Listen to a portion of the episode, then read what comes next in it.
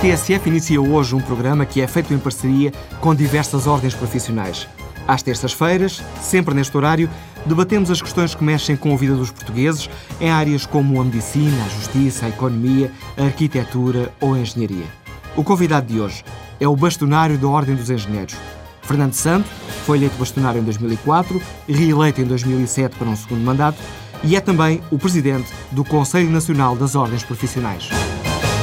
Ponto de partida para esta nossa conversa são as conclusões do 17º Congresso da Ordem dos Engenheiros, que teve por tema a internacionalização da engenharia portuguesa. Boa noite, Engenheiro Fernando Santo. Por que escolheram este tema? É, a engenharia portuguesa já tem um, assim, muito peso na nossa, na nossa economia? Eh, os dois principais setores de atividade económica eh, na área da exportação são claramente ligados à engenharia, que é máquinas e ferramentas, produção de material de transporte, que representam um terço das nossas exportações.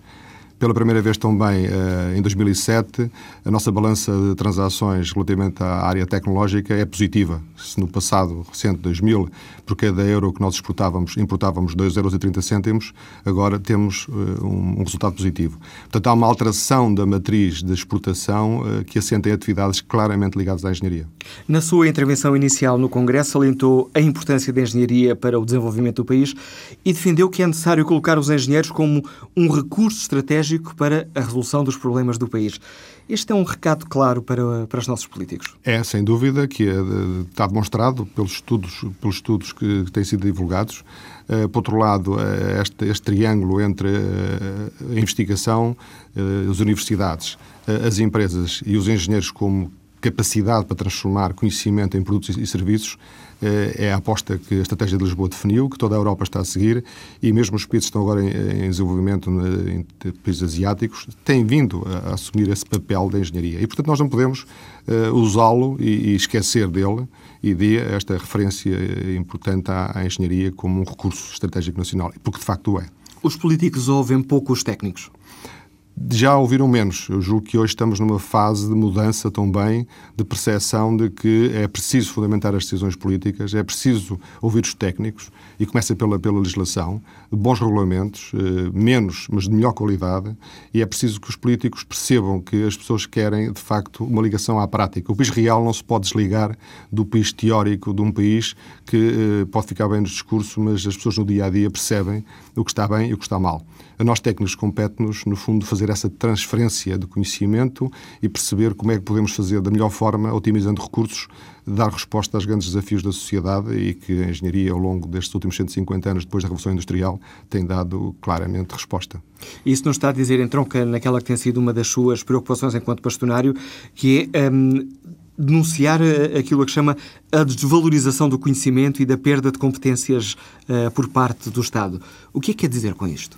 Quer dizer que um Estado que tem que cada vez mais uh, fiscalizar e regular, uh, portanto, um Estado com menos poder económico, porque está, no fundo, a, a, a passar essa, essa responsabilidade para o setor privado, tem que ser um Estado muito forte. E agora percebeu-se até, eh, este, este crise subprime e os mercados internacionais, percebeu-se que a ausência de regulamentação eh, forte nesta área deu o que deu. O que nós defendemos é que um Estado, para exercer bem este poder, tem que ser um Estado altamente competente. E por isso os técnicos não podem ser pior pagos no Estado do que são nas empresas privadas. Não podemos criar aqui um desequilíbrio em que os mais competentes e aqueles que são melhor remunerados e, portanto, mais considerados estão na iniciativa privada ao contrário do que se passava há 40 anos atrás. Portanto, esta transferência de conhecimento do setor público para o setor privado afeta gravemente a gestão do interesse público. E nós defendemos que uh, temos que ter no, no, no Estado dos melhores técnicos. E, e, portanto, esse é um papel que obriga a rever um pouco as carreiras técnicas. Não há uma carreira de engenharia, por exemplo, no Estado, e muitas carreiras estão, como eu costumo dizer, metidas na vala comum estão todos os que são importantes e os que são menos importantes, aqueles que são estratégicos não são. É por isso que tem denunciado um, aquilo que chamam também o desmantelamento de organismos públicos? Claramente. Uh, portanto, uh, repara, o que se passou agora com a discussão do aeroporto e o papel do LUNEC foi um sinal de como é importante termos um organismo público credível a nível mundial e que devia haver, uh, devia haver mais que um organismo desses por setores de atividade para eles estarem ao serviço do país quando é preciso e, e não deixá-los morrer. E, portanto, percebeu-se, talvez com esta iniciativa do Governo que foi meritória, atribuir ao LUNEC um conjunto de responsabilidades em termos daquilo que foi a missão e perceber que o LUNEC foi capaz de responder. Isto é apenas um exemplo e, por isso, eh, nós gostaríamos que existissem em várias áreas de conhecimento organismos públicos independentes que uh, tivessem carreiras próprias. E como é que interpreta essa, permita-me aqui a expressão, essa descapitalização do Estado? Isto é porquê? Uh, Consegue encontrar uma, uma explicação? Foi uma forma de emagrecimento do Estado. Isto tem um pouco a ver com o que se passou depois de 25 de Abril, digamos, porque são processos revolucionários que mudam muita coisa, não é? Uh, e houve uma ideia de, no fundo, achatar hoje muitos funcionários públicos das carreiras mais, uh, menos, menos preparadas em termos de formação, acabam por ganhar mais do que os que estão na iniciativa privada, e nos técnicos sucede exatamente o contrário. Portanto, houve um achatar e uma, e uma normalização nivelando por baixo em termos de reconhecimento das competências e que fez com que muitos quadros saíssem da administração pública.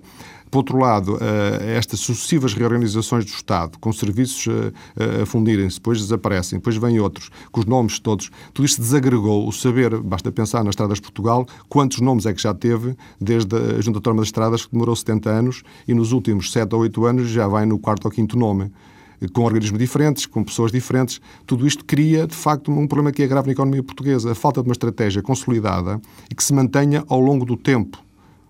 Todos nós precisamos de estabilidade. Não podemos ter uma lei que possa ser apenas viável durante seis meses e depois essa altura vai ser alterada. Nenhum organismo tem hoje um nome, amanhã tem outro. Esta instabilidade é um problema grave da sociedade portuguesa. E uh, imagino que, que alguns ouvintes vão pensar: bom, mas se o Estado faz cada vez menos e compra cada vez mais serviços fora, para que é que precisa desses conhecimentos? Ah, que se eu não souber contratar bem os serviços, eu não sei o que é que estou a fazer.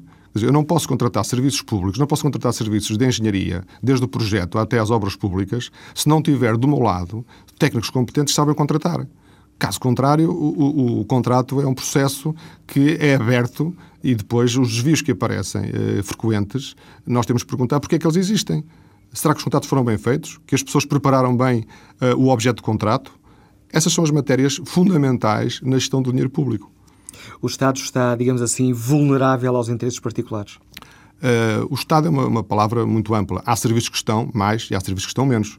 Portanto, aqueles que seguiram e ainda mantêm, felizmente, no, no nosso Estado, na nossa administração pública, empresas eh, públicas e serviços que mantêm esta matriz de competência, claramente estão melhor preparadas. Aqueles que foram desagregando e que foram cada vez menos tendo esta preocupação estão mais vulneráveis e, portanto, podemos dizer que não há uma média, há desde muito mal ao muito bom o facto de termos esse déficit do Estado pode ter também contribuído para esta situação com que estamos confrontados nas obras públicas, em que a fatura final é sempre muito superior à fatura inicial? Repara, o que temos que perceber é eh, a fatura final é em relação a quê? O que se passa muitas vezes é que a base de cálculo de uma estimativa orçamental já é feita por baixo.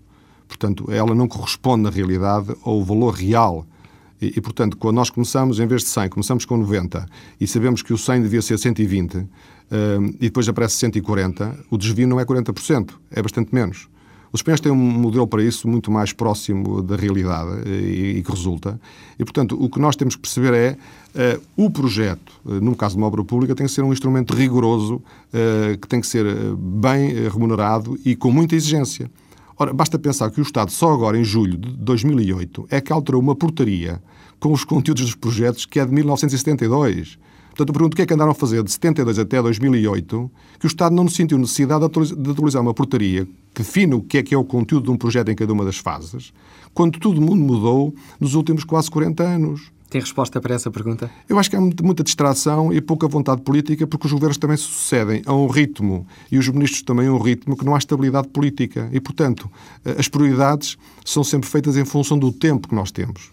E, e, portanto, esta incapacidade que tem sido uma matriz do nosso desenvolvimento económico, político e social, que se comparamos com a Espanha, não existiu. A Espanha desenvolveu-se e podemos dizer que ao fim de 22 anos a Espanha cresceu 21% e nós crescemos 10 em termos médios, em relação à média dos 15 países europeus, portanto cresceu mais do dobro do que nós, porque teve uma estabilidade de estratégia que foi respeitada por todos, por todos os políticos e por todos os governos de vários quadrantes, em função dos interesses nacionais. Isto é que nós defendemos.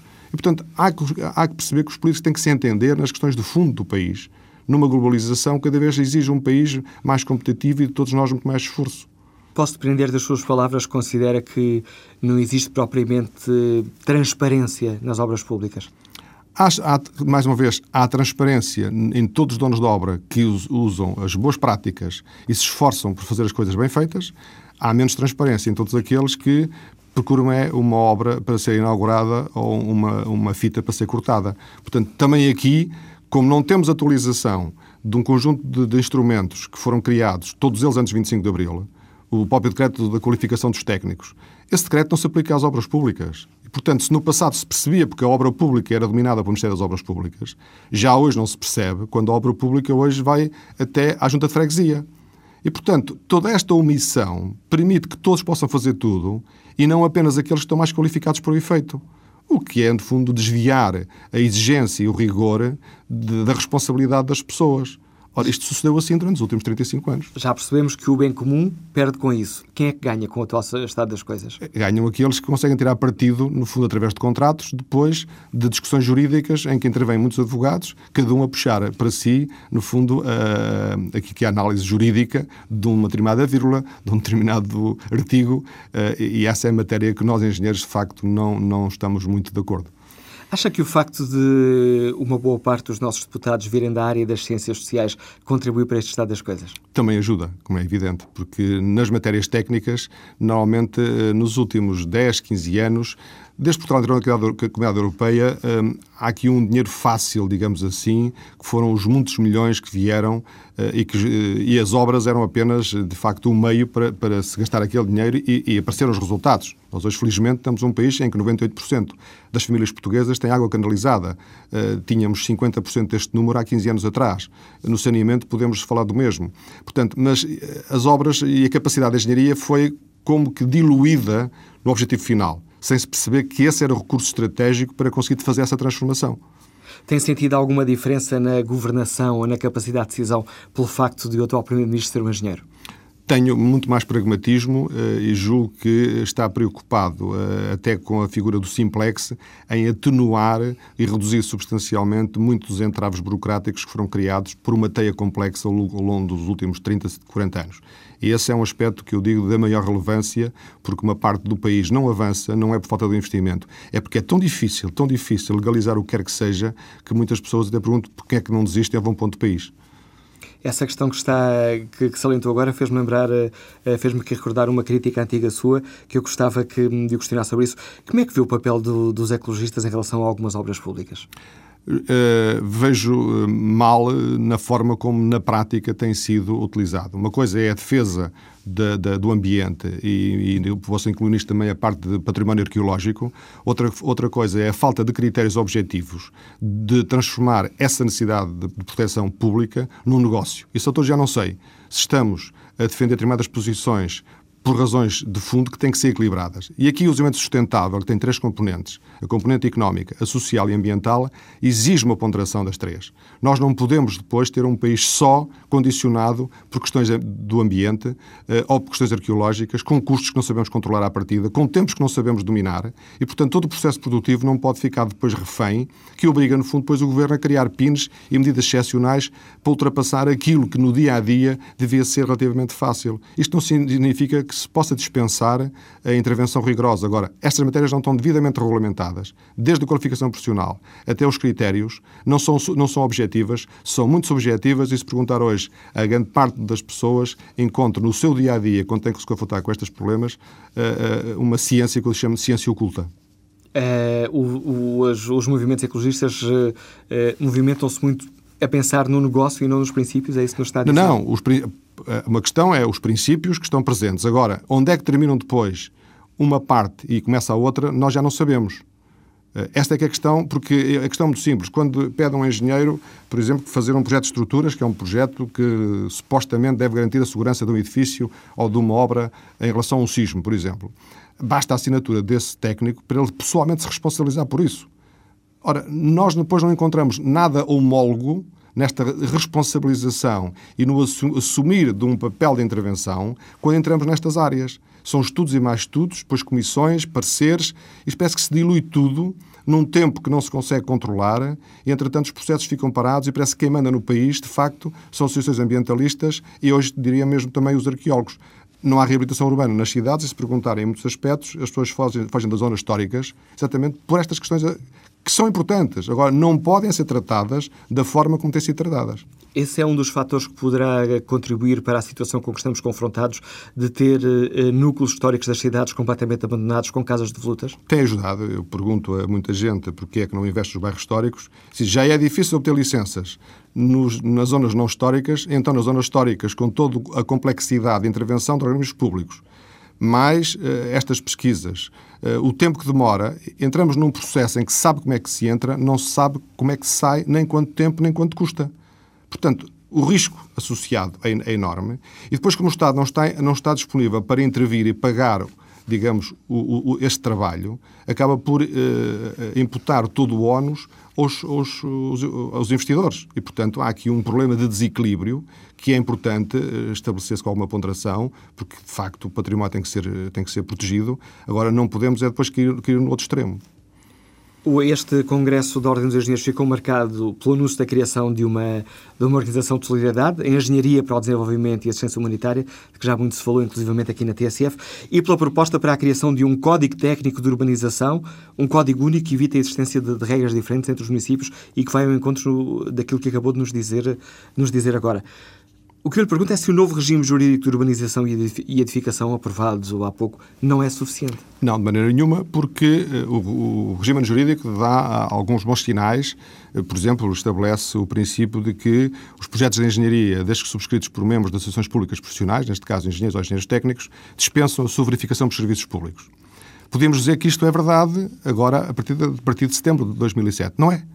Porque depois, a intervenção de regulamentos de entidades concessionárias, das entidades inspetoras, dos regulamentos municipais. São 308 municípios. Cada município tem 10 ou 12 regulamentos. Já estamos a falar de mais de 3 mil regulamentos. Portanto, esta teia e depois mais uh, os critérios do IGESPAR, do IPA e todo um conjunto de organismos que também têm que intervir e que nós muitas vezes não sabemos quais são os critérios objetivos, faz com que a teia tenha um bom princípio, mas depois a mancha de óleo que é preciso estabelecer-se para que ela possa, na prática, ser usada, é tão complexa e tão pouco clara que a boa ideia fica ao nível da Assembleia da República. Mas o problema são os municípios que violam a lei ou uh, é a lei ela própria que não é clara e vai remetendo para outras regulamentações? Não, os, os municípios não violam a lei, têm competências próprias, podem fazer regulamentos como as entidades inspetoras também fazem as inspeções de acordo com os critérios que, que definem ou, ou, em normas. O problema é esta teia que cada um vai por si resolvendo os seus problemas, estabelecendo as suas próprias regras. Ora, o que nós pretendemos é, o primeiro princípio, a transferência da responsabilidade para os técnicos. Técnicos têm que estar reconhecidos por posições públicas profissionais e que dispensam a verificação dos serviços públicos. Mas para um técnico assumir esta responsabilidade, tem que saber quais são as, as normas, os, os, regulamentos que estão em vigor. E de forma clara, não pode ter que pedir a 10 juristas interpretações sobre a lei. Nem os que estão a subscrever os projetos, nem os que estão no lado da, da administração pública, câmaras e órgãos centrais, porque também correm o risco Quer dizer, muitos dos técnicos da administração pública correm o enorme risco de serem transformados em erguidos por não terem interpretado da forma que deviam uma qualquer norma. Portanto, já chegamos a este ponto do excesso de zelo em que as pessoas acabam por se defender porque não sabem se estão a interpretar bem. Ora, o que nós pretendemos é que, eh, e para ter uma ideia do que estou a falar, o Diário da República publica a última, a última conjunta é de 2003. Todas as normas e regulamentos que devem ser subscritos por técnicos que subscrevem projetos e acompanham as obras públicas, as obras privadas. São mais de 30 páginas da Unidade da República. Isto dá-lhe uma ideia. Estamos a falar de mais de 3 mil artigos, centenas de diplomas, regulamentos. Portanto, se nós não conseguirmos reduzir substancialmente esta teia para tornar objetivo o que estamos a querer garantir, e temos que garantir o essencial e anular aquilo que é acessório, nós não conseguiremos resolver o problema. Porque todos têm razão. As câmaras têm razão, os órgãos todos da Administração Pública Central têm razão. Todos nós temos razão, mas o facto é que uma Torre de Babel, uh, cada um fala a sua língua. Legislamos demais. Exatamente. Portanto, há aqui um problema. Eu propus uh, num programa de televisão aqui há uns, uh, este ano já, que durante um ano, uma norma muito simples, acabar com a legislação durante um ano e reduzir a metade da que existe. Eu posso lhe dizer que pessoas que eu não conheço na rua abordam-me dizendo que essa foi a melhor proposta que eu fiz até hoje. Isto mostra o sentimento começando mesmo pelos juízes, como é que um juiz pode atualizar-se com o conjunto de leis que sai diariamente? Como é que os advogados, como é que todos nós cidadãos podemos estar a par se estamos ou não estamos legais? Já ninguém sabe. Portanto, há um excesso de produção legislativa que tem que ser rapidamente posto em causa para tornarmos a ter menos legislação, melhor legislação, para que ela possa ser cumprida. Na prática, este Código Técnico de Urbanização seria uma espécie de, digamos assim, constituição das obras públicas e para privadas. todo o país, eh, das obras, eh, das obras eh, de engenharia civil? Eu diria de todo, todo o tipo de, de, de, projetos, desde a arquitetura a várias áreas de engenharia, ligados à urbanização e à edificação, tal como existe em Espanha. Também aqui nós não estamos a inventar nada. Portanto, queremos é analisar o que está, reduzir, começar a definir conceitos. Nós não podemos ter uma definição num decreto, depois o decreto seguinte já tem outra definição, depois há outra terminologia noutra portaria, porque foi feito em períodos diferentes. Para ter uma ideia, o nosso Regulamento Geral de Edificações Urbanas é de 1951. 51 ainda está válido. Portanto, nós temos hoje em vigor leis que vão desde os anos 40 até 2008. É possível aceitar isto? E um técnico, quando diz que cumpre as normas, e regras e regulamentos em vigor, está a dizer que absorve isto tudo. Como? Portanto, é preciso parar e reduzir a, a menos de metade do que existe de uma forma muito objetiva. Vai ter aqui uma interpretação. Como é que o, o, o engenheiro Fernando Santo, bastonário da Ordem dos Engenheiros, uh, analisa a situação a que chegamos? Isto é assim porque interessa a alguém que seja assim? Porque isto favorece a burocracia, uh, faz aumentar as suspeições? Será isso? Uh, não, penso que houve, enquanto, e eu conheci um pouco a legislação uh, que foi produzida uh, antes do 25 de Abril e tinha alguma coerência em termos da macrocefalia do Estado. Era o das Obras Públicas que controlava o processo e tinha uma estratégia própria. e, portanto, criou os alvarás, criou a qualificação dos técnicos, criou a, a, portaria com as instruções para a elaboração de projetos. Depois disso entramos num processo muito avulso. Tudo isto foi desagregado. O Estado desagregou-se. Hoje as obras são feitas por todos os ministérios, por todos os serviços. O que nós não fizemos foi. Isso é bom ou mau? Uh, é bom se tivéssemos também acompanhado as competências próprias. O que se fez foi uma, uh, digamos, distribuição de, de, de, de, competências administrativas, financeiras, e não de competências técnicas. E, portanto, hoje há pessoas a lançar obras sem a capacidade técnica para fazer. Há pessoas a fiscalizar obras sem o saber. E, portanto, o saber que estava concentrado nestes grandes serviços, como era o de hidráulica, nos portos, eh, não foi depois devidamente desagregado para os vários ministérios. Este é um problema, portanto, do modelo que seguimos e acho que ninguém até hoje parou para pensar. Eh, e às vezes é um problema de estamos numa estrada e não paramos, não pensamos para onde é que vamos. Chegámos aqui e a Ordem entendeu que devia fazer uma chamada de atenção ao poder político para uh, pararmos e pensar o que é que andamos a fazer. Neste momento, o Estado, e nesta área que estamos aqui a debater hoje, neste Tudo na Ordem, o Estado está a falhar naquilo que é essencial? Não, julgo que há uma, uma aposta, e aqui o Ministro das Obras Públicas uh, tem feito um trabalho possível para inverter isto e, portanto, uh, publicou agora a nova portaria para as instituições de elaboração de projetos. A Assembleia da República está uh, em fase final com, tal, com o tal decreto 103 de qualificação dos técnicos. Uh, o ministro Manuel Pinho, por exemplo, tem uh, produzido legislação em termos técnicos que nós uh, achamos exemplar, desde a certificação energética, a manipulação de gases com efeitos de estufa. portanto, há um trabalho sério feito sobre isto. Agora, há muito mais ainda para fazer. Ou seja, estamos no bom caminho, mas o problema do que fizemos durante estes anos todos até chegar aqui tem que obrigar a fazer muito mais. Neste momento, o poder central e o poder autárquico têm, em sua opinião, enquanto bastonário da Ordem dos Engenheiros, capacidade para, ao projetar uma obra, ao uh, tomar decisões uh, que têm a ver com a vida de todos nós, fazer a melhor escolha em nome do interesse comum ou não têm capacidade para isso? Tem, tem. Bem mostrado, aliás, o Ministro das Obras Públicas acabou por, por demonstrar agora recentemente que uh, está claramente a olhar para a intervenção dos técnicos como um recurso para depois decidirem politicamente. Quer dizer, podemos pôr em causa se isso não devia ter sido feito antes. Agora, foi feito e é isso que nos merece uh, o nosso apoio, porque em determinado momento parou, uh, pensou e se havia um caminho que estava a ser mal seguido, uh, acho que o papel dos técnicos. Os técnicos não têm que definir a opção política tem é que explicar as opções técnicas e depois a ponderação dos critérios políticos que levam à decisão política é, obviamente, dos políticos. Agora, se não tiverem um apoio técnico, acho que é muito mais difícil chegar lá. Sente que os políticos têm dificuldade em dar aos técnicos aquilo que é dos técnicos?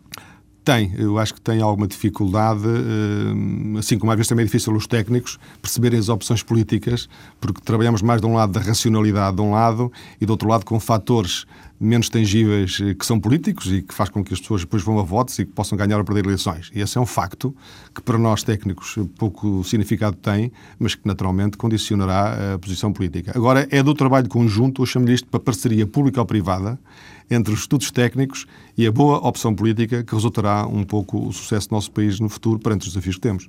O engenheiro Fernando Santos é também o, o Presidente do Conselho Nacional das Ordens uh, Profissionais, criticou a lei do regime das associações públicas profissionais. Sente que, que há uma tentativa de governamentalização e tutela partidária das ordens? Há muitos políticos, eh, para já eh, há uma visão que muitos pensam que as ordens eh, são uma espécie de sindicatos que defendem os interesses dos seus membros. Não é essa a minha visão, transmiti várias vezes. Eu julgo que uma associação pública profissional, como, como são as ordens, tem, por primeira obrigação, digo mesmo, é a missão pública, colocar o saber dos seus membros a discutir interesses nos assuntos nacionais e a encontrar soluções. Este é o papel da ordem que nós temos procurado fazer. Eu não estou aqui preocupado com o interesse do engenheiro uh, ou de ou discutir honorários, nem números de cláusulas por acesso à ordem. Não me, agora, quero é que sejam pessoas competentes e que discutam internamente e que possam perceber qual é o caminho que estamos a seguir e dar o seu melhor contributo de forma isenta, independente do poder político. Apoiamos o que achamos bem e estamos contra o que achamos mal esta nossa independência, que naturalmente não é. Quando achamos bem, estão de acordo connosco. Quando estamos em desacordo, é evidente que somos incómodos. Mas isso é o papel normal de uma associação pública que deve ser respeitada enquanto tal. Falou da competência, que tem sido também uma das, eh, uma das constantes do seu discurso enquanto bastonário. Como é que se pode entender que, em média, metade dos, candidatos, metade dos, eh, dos licenciados em engenharia, dos engenheiros, uh, chumbem no exame de admissão à ordem? Porque a formação que hoje chegamos uh, para a exigência para entrar nos cursos de engenharia é tão baixa, para ter uma ideia, nós temos em Portugal 316 cursos de engenharia. 316? Exatamente. Uh, só para dar esta ideia, uh, cerca de 150 exigem matemática. Os outros cursos não exigem matemática aos alunos do ensino secundário para entrarem.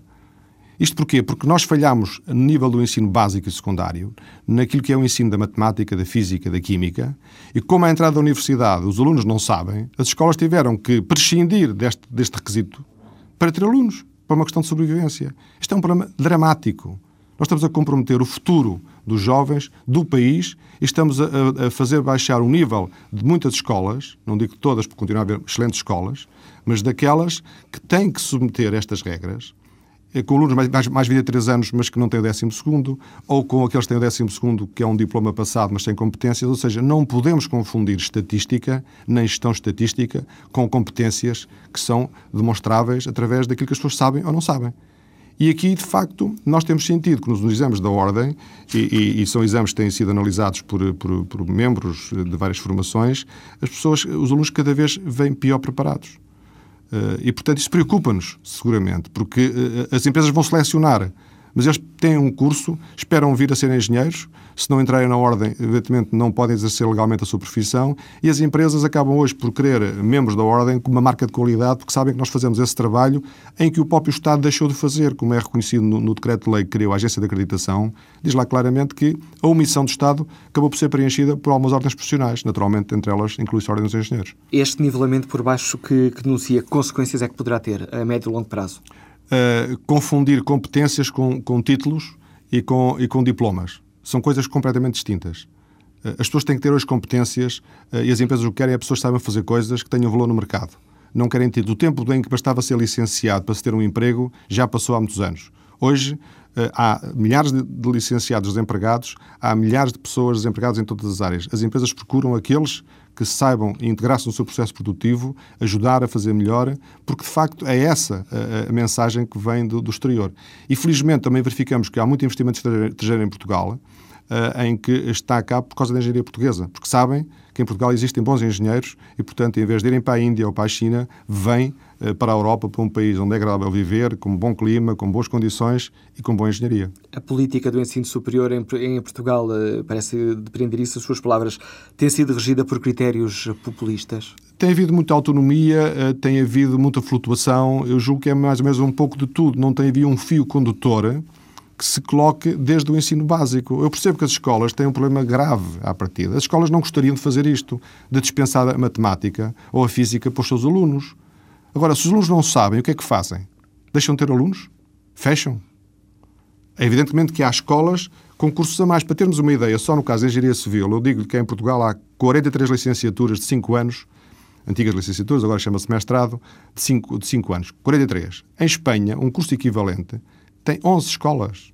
Espanha tem 4 vezes mais. Devia ser o contrário. Portugal com 11 e Espanha com 44. Isto mostra bem onde é que andamos a pulverizar cursos, muitos deles de fraca qualidade, e depois dão o resultado que dão nos exames de entrada à ordem, que as pessoas não sabem. Agora, andamos aqui a enganar famílias, alunos, e depois dão-se um título, e depois querem que a Ordem aceite aqueles que nós entendemos que não têm competência para isso. Isso nos está a dizer é quase passar um atestado de competência ao Ministério do Ensino Superior ao longo do, dos anos? De muitos anos, não é. Não é o, o ministro, até este, o atual ministro, fez, um, fez um, um, algo que me parece importante, que foi criar a agência de acreditação, uh, que, que, supostamente até 2010 vai avaliar os cursos de ensino superior. Mas eh, vai enquanto vai não vai, o sistema mantém-se a funcionar. E, portanto, há aqui um período até nós percebermos que a Europa de Bolonha e da mobilidade não é isto, eh, enquanto nós não percebermos, por exemplo, que a Ordem está, eh, juntamente com mais 14 associações profissionais, com, com, com o apoio da Comunidade Europeia, metida num projeto de reconhecimento do curso de ensino superior de engenharia, e nós somos uma das seis instituições que está reconhecida hoje como uma marca de qualidade Eurace. Exatamente para quê? Para que essa marca de qualidade faça prova, junto de todos os pares, de que aquela escola cumpriu um conjunto de requisitos e que os seus alunos merecem confiança. Isto é um problema de confiança pública. Porque não basta dizer que um, um licenciado em Engenharia de Portugal vai para, para a Grécia ou para a Inglaterra e que é aceite, mas aceite com mais em quê? Quem é que confia? Então, então falar da aposta na educação, na exigência e na qualificação é ilusória?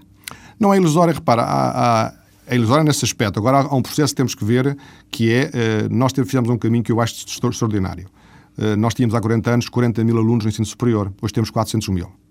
Esta transformação de multiplicar por 10 o número de alunos exige, de facto, também o reconhecimento que não, não podemos ter todos com uma média uh, elevada. Portanto, houve uma quantidade enorme. Agora, acho que devemos ter tido mais cuidado para selecionar desde o ensino básico. E o problema, acho que continuo a dizer, o problema não está no ensino superior. O ensino superior já é uma consequência.